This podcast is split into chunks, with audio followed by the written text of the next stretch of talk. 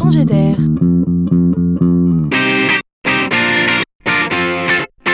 C'est la chronique de Laurent Collen.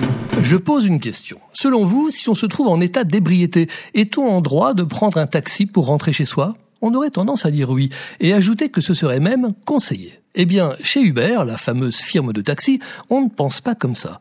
On se dit que le client quelque peu éméché pourrait bien importuner le bienveillant chauffeur.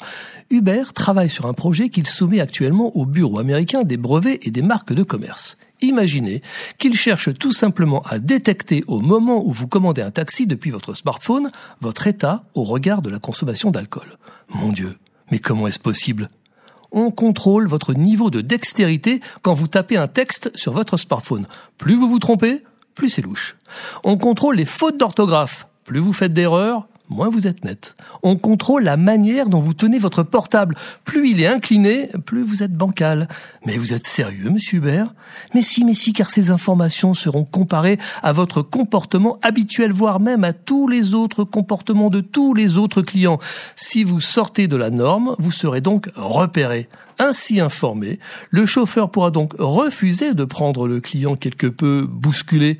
Alors voilà, nous connaissions déjà Sam, le capitaine de soirée, qui s'abstient de boire pour prendre le volant. Il nous reste donc à inventer le caporal de soirée qui s'abstiendra lui de boire pour commander le taxi online.